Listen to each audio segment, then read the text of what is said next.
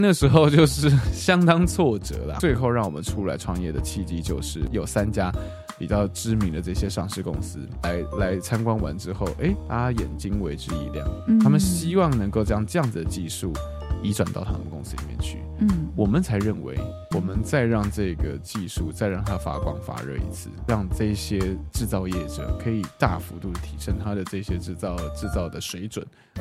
你订阅产业新时刻了吗？想要掌握最新的节目消息，赶快来订阅画面当中的 QR code，只要一扫描就能够订阅。每次节目在 YouTube 首播之前，我们会透过 Line 还有 Email 通知大家。如果不想错过的话，赶快订阅。除此之外，产业新时刻提供您观影还有听觉的双重享受。双周五中午十二点，节目会在 YouTube 频道准时开播。如果来不及看，我们也有上架四大收听平台：Apple Podcasts、Spotify、KKBox，还有 First Story。大家开车途中、呃通勤上下班的时候，只要在收听平台搜寻“产业新时刻”，就可以点入节目选单，收听我们的企业家专访。一起来产业新时刻线上咖啡厅，听故事放松吧。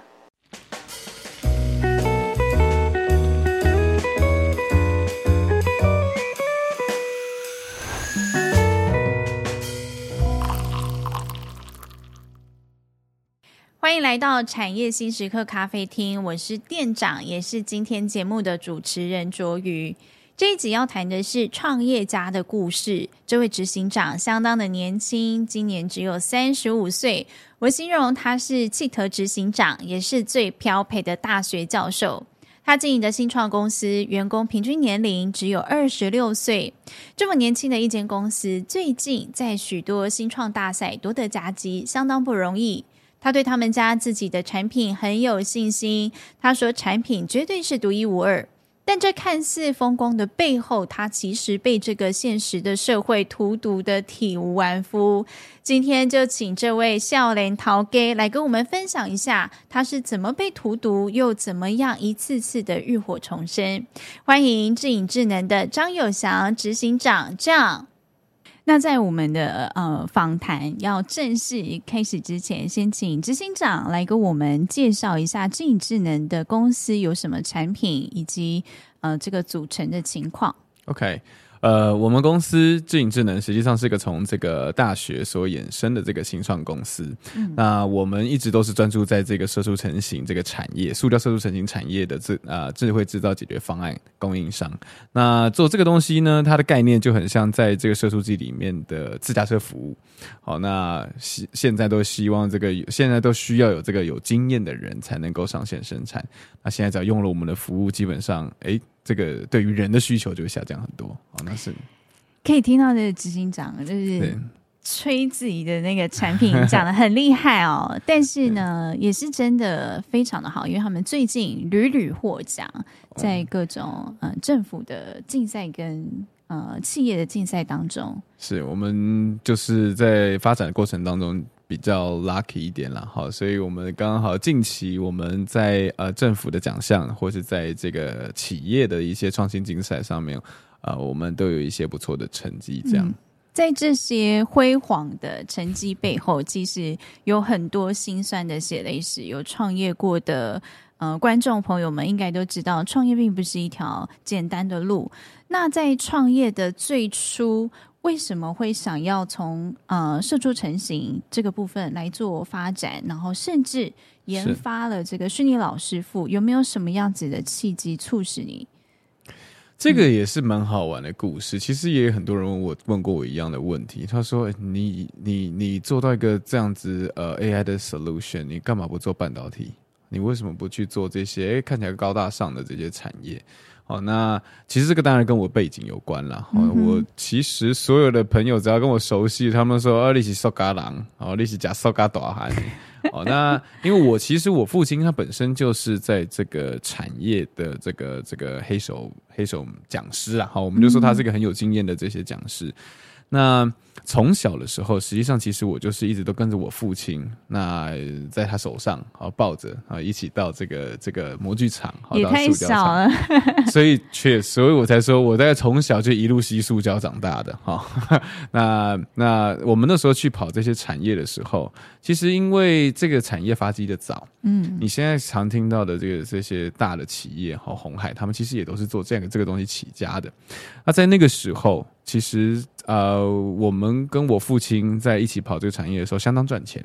嗯，以前都是人家捧着一大笔的现金放在桌上，请他看他们三个月把模具开出来。啊，没错。嗯，我还记得，我有记得印象最深刻的一次，是我们跟我父亲，因为那时候我很小，然后我记得我在他手上，然后跟四个老板一起吃饭，总共才五个大人。我们在在那个年代。呃，他就叫了一桌圆桌的菜，哇，那一桌他就两三万台币，就我们五人那种了，真的。然后他的这些呃生鱼片多到我们完全吃不完，还拿去煮汤。然后在对，从那个时候，在这个产这个产业其实就是这么的赚钱，嗯。桌子上，人家都放现金在上面。哎、欸，麻烦麻烦您能不能帮我们加速一下我们这个这个这个呃我们的模具制作？嗯，那也是因为这样，所以从小跟我父亲一路跑这个产业。那直到我国高中的时候，其实我就去这个做射速机的工厂。嗯，那我们也参与，那时候也参与到在台湾做这个最大射速机的这个时候。那那个时候呢，呃，我们我就是边做嘛，哈，就组机器啊，所以当时在不管是电控啦，哈，在油路啦，或或是在整个机器运作状况，其实那时候大家就已经有初步的了解。那直到呃，我到了念大学，好，升上念大学的时候，其实我父亲刚刚好，又是我父亲的关系，哈，我父亲刚刚好在那时候跟我们指导教授，他是他呃，当时正在念博班，他是你的学长，对。然后从从从从这个呃父子关系变成学长哦，嗯，那从那个时候开始，我其实也是因为这样，所以就进到这个这个呃做社畜的这个领域里面来。那那个时候其实就在帮我父亲做研究，做实验，嗯、那就一路帮着帮着，反正也熟悉嘛，然后我就从这个学士、硕士、博士就一路这样念上来了。所以其实这个这个这个为什么会选择射出这个产业？当然，我们呃是我最熟悉的。那同时，我们也是看到这个产业它有它现在有这样子的一个需求，嗯，所以我们才将现在大家所提的这些高科技，好，那比如说像这些 AI 的解决方案，好，应用在这个产业上面。所以在。嗯，国高中的时候，你就去工厂实习，对于机具，呃，射出成型的机具很有兴趣。那从小也是跟爸爸一起浸泡在这个工厂当中。我相信，可能很多他们在做研发的人都没有像你来的这么有经验，跟了解这么彻底。而且从小的时候，我父亲最常跟我聊的话题，不是你要吃什么，而是这个东西是用什么材质做的。好，这个是 PP，我告诉你。它的温温度应该要多少？它的这个这个这个加工的条件应该是应该长什么样子？这个话题太特别。对，所以从小其实我跟我父亲呃有最多交集的，基本上都是跟呃这些技术面、嗯、跟这个跟这些知识面有关的话题。那那个时候呃，在博班跟爸爸变成。嗯，就是学长学弟，你有你有没有什么感觉？会特别尴尬，还会特别有压力吗？还是特别开心？当然，其实这个是一个很好玩的事情啦。好，就说因为从小反正跟我父亲的关系就是一直都在呃，都是在聊着相关的嘛。好、嗯，所以其实当然呃，在真正帮他做实验的那个阶段，其实就有更深的一些话题可以聊，其实是蛮好玩的。就有别于一般父子的对话，哈，我们都是在聊一些，哎、欸，你在这个实验数据上面怎么看起来怪怪的？就是我就说，啊，没有啊，我一样照你讲的东西做啊，对不对？感觉好不像父子的话题哦。他就说，你这个应该要在这个应该更严谨一点，对不对？好，这个温度控制应该要注意一下哦。哦，OK。所以当然。借由这样子哈，就是说有更多机会可以跟跟跟父亲有更多交集啦。嗯，好，那聊的东西更更深层嘛。好，就是说哎，技术面，我指的是技术面。而且他可能跟你讲一些技术的东西的时候，他也可以更直接。没错，没错。以前可能都是讲的，大家就是哦哦哦哦，对，嗯啊，因为一副事不关己嘛，对不对？但我开始帮他做实验的时候，嗯，还这东西我自己做的，我知道状况长什么样子，对不对？你讲理论，可能还不见得有我自己实务做的人要来的清楚，这样，嗯、所以就跟他有更多的这个交流机会，这样。所以在发现说，诶，射出成型的这个训练老师傅，他其实有一个需求，是从小受到呃兴趣跟呃环境的熏陶，爸爸的影响。但是在读博班的时候，我相信有一票人，他可能会想说，OK，我书读完，我就继续当教授。那或者是可能就去找一些大公司，去科技公司上班啊。嗯、那怎么会想要说我把虚拟老师傅当成一个产品，来创业？创、嗯、业？其实这个东西当然也是在我们的开发过程当中所体体会到的一件事情。好，那刚刚有提过的背景，基本上就是呃，基本上就是这个产业打滚。所以，我们在这个发展的过程当中，嗯、这个产业它吸进大陆，好，那很多的这些这些相关有经验的这些人，哦，他也一样到大陆那边去工作了。所以，其实我们在念在在在求学的这个阶段，哈，我们在硕士、博士的这个阶段，其实我们做最多的事情就是跟产业去做产学合作案。嗯，那也是在产学合作案的这个过程当中，我发现一件事情，其实我们的这些制造经验，它相当难被有一套公式而保存下来。嗯，那也是在我们自己在求学哈，那甚至到我们自己现在也在教导学生。我们非常难以透过一定的叙述方式，就可以把我们自己认为，哎，这些很有、很有、很有经验、很、很、很值得学习的这些经验，啊、呃，教导给这些新的年轻人。嗯、那当然，还有另外一个很好玩的故事，就是我最常被问的问题，就是，哎，林巴，林巴在讲掉哦，嗯、啊，你学到多少？你从他身上学到多少？然后一定灌输你很多东西哈。哦、对，那时候我只想说。有吗？有吗？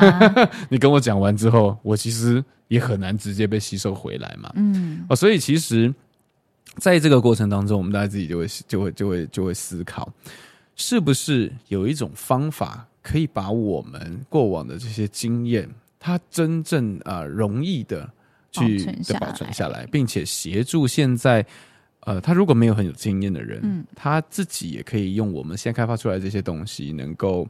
啊、呃，自己把这个产线打开，所以我们才会参考。哎，反正你不会做菜，你会找食谱。我们的概念就像一个食谱，嗯，让他在初步，你只要 follow 我的这些 guidance，那你大概就可以把你现在要做生产的这些工作给做完。这样，嗯，所以拉回来，我应该要再早一点问的一个问题是：嗯、为什么你觉得它可以用来创业？你看到了？嗯、呃，产线上面哪一些痛点？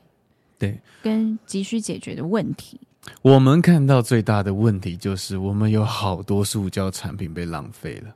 嗯，为什么会这样说？就是因为传统我们在这些呃呃师傅的经验要累积起来，其实你过程当中就是要就是要做很多的事务法。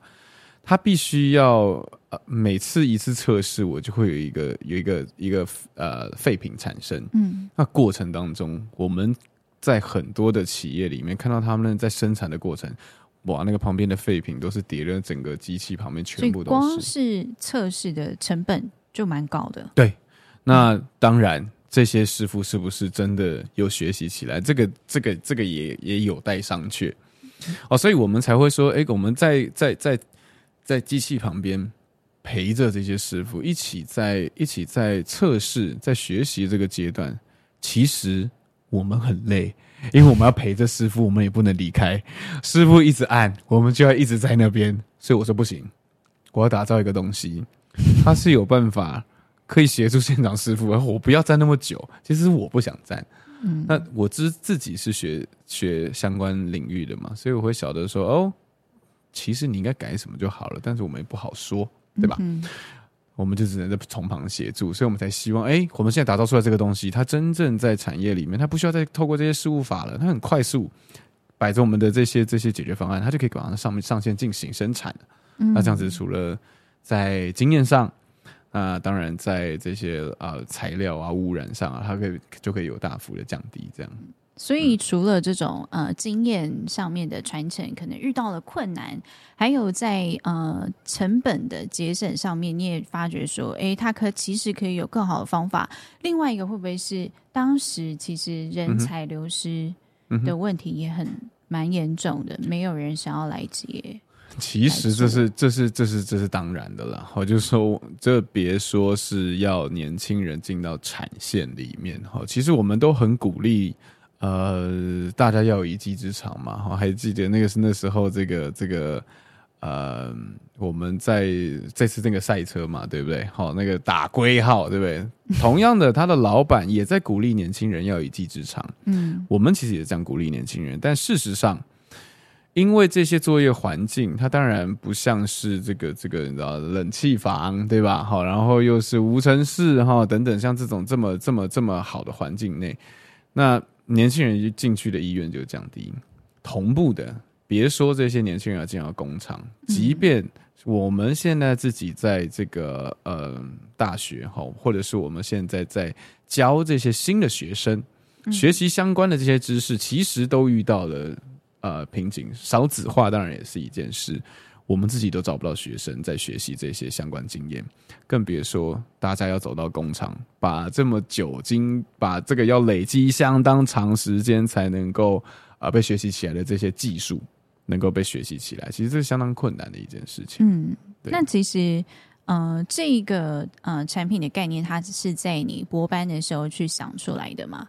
那相信有呃网上求学过的观众朋友都知道，说你在学术研究的一个成品，要把它呃落地变成商品化，它其实中间有一个很大的鸿沟。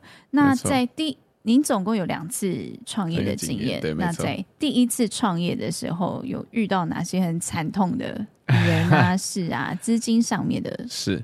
其实，在第一次创业的时候，当时其实就是我们把这个这个学校技术大概已经呃研发成功，那并且呃我们在一些的合作伙伴内测试也都呃呃觉得它是完整的，那我们就想说，哎，既然都已经可以用了，那是不是我们就把它开一间公司来来做这件事情？刚刚好，当时也有。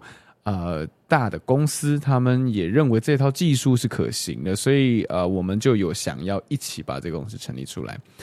那但是在那个时期，在二零一四年第一次创业的时候，其实这个概念很像大家那时候还在拿三三一零的年代。嗯，我就在跟别人讲说，未来你用 Google Map，你用 Apple Map，你大概就可以去导航了，你不需要。你以后大家都拿手机去导航，没有人在用导航机，没有人在看纸本地图。在那个年代，二零一四年，我们提出这个概念的时候，我们就像疯子。哇，你在讲什么小伟？对，别人说，嗯，怎么可能？你迄我我二二十年的老师傅，你电脑镜头刀，还有可能对不？哎、啊，加油哦！哦，那那那时候我们其实其实也想说。我们测试出来确实可以用啊，但他们的呃知识的背景可能还没有看得那么远，还赶不上。是，所以所以在那个时候，我们真的就像被当疯子一样，我们就一直在推我们的 Google Map。但其实那时候，呃，时机点其实创业时机点相当重要，在那个时机点底下，嗯、即便你的产品做得再好，但事实上根本没有人可以拿到一个载具去使用你的服务。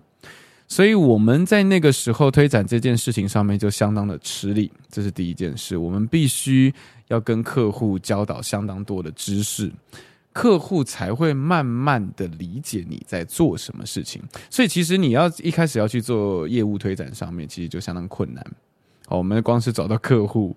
大概就要我们的命就去了半条了，嗯、哦，那你要再教导他啊，那我们的命真的都没了，哈，那是所以那时候其实是第一个时机点问题，好，那技术要去推动它非常困难，那当然其实还有其他的问题，嗯，比如说，比如说像我们那时候的商业模式，啊、嗯，我们那时候的商业模式是其实呃，在我们现在看起来，它也不是一个合理的商业模式，因为我们当时最想做的事情是，我们一套一套的这个系统，我们就直接卖给卖给啊、呃、这个这个客户。还让他去做使用，但其实这个产业有个很呃特性，就是大家赚钱好，那但是他们如果要导入系统，他们必须要评估，而且如果你必须要花费一定金额的这个这个这个去导入一套系统的时候，嗯、他们的评估流程就会相当长。那在我们当时，其实系统的这个建制并不是这么的全面，我们可以说，他那时候就有点像是。呃、uh，prototype，所以在那个当下，我们很难找客户，我们很难很难教导他们。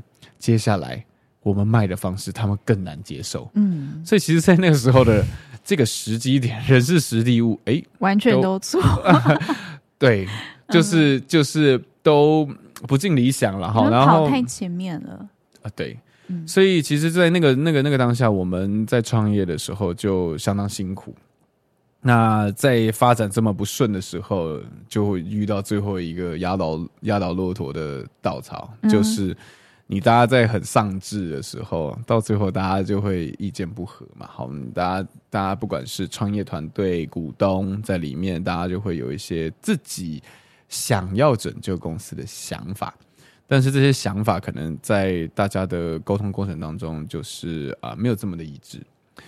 所以这也是到最后为什么第一次创业我们呃不了了之，好，我们到最后也是、嗯、也是呃结束。好，那其实其实这个是一个很大的呃契机，就是因为我们没有一个好的时机点。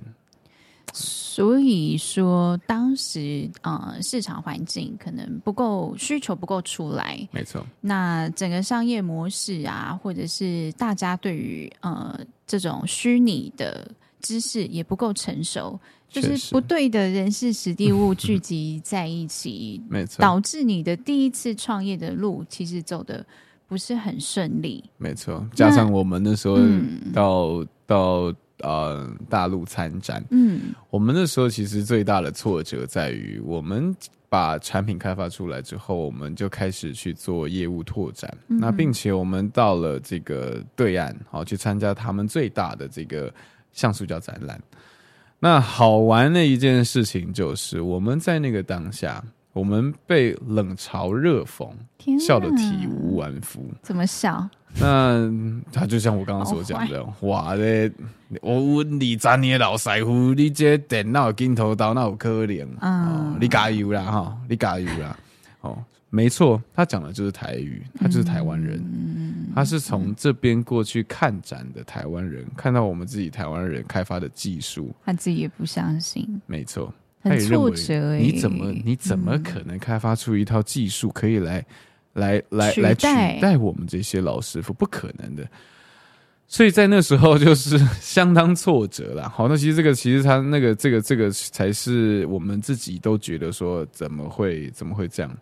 我们之前投入这么多的时间跟心力，诶，换得的好像大家都不认同。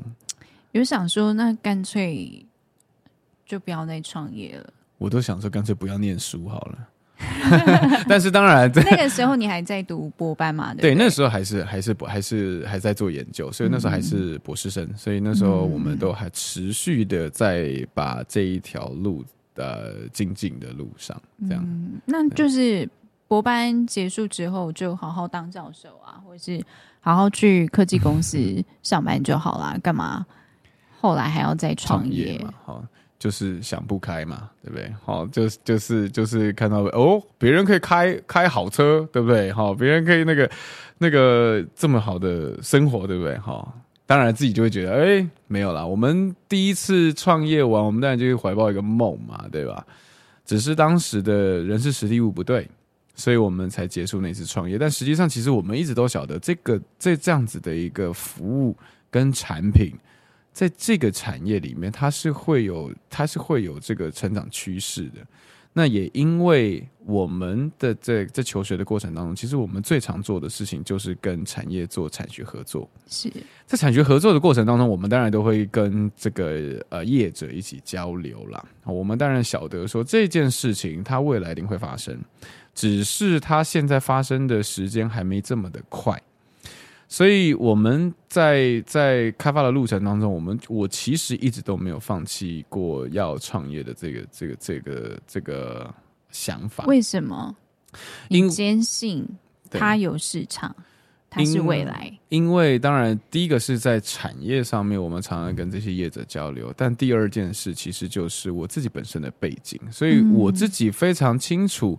从一开始，我们这个产业哦，还在我爸的还还在我爸的手背上的那个时候，这个产业这么的赚钱，一直到现在面临转型，大家所遇到的问题都是一样的。这些制造经验一旦西进，它很多的这些技术都都外移。那在台湾自己本土，你要训练出像这样子的这些技术人才，非常困难。嗯，那我为什么我们会想要再出来创业？原因很简单。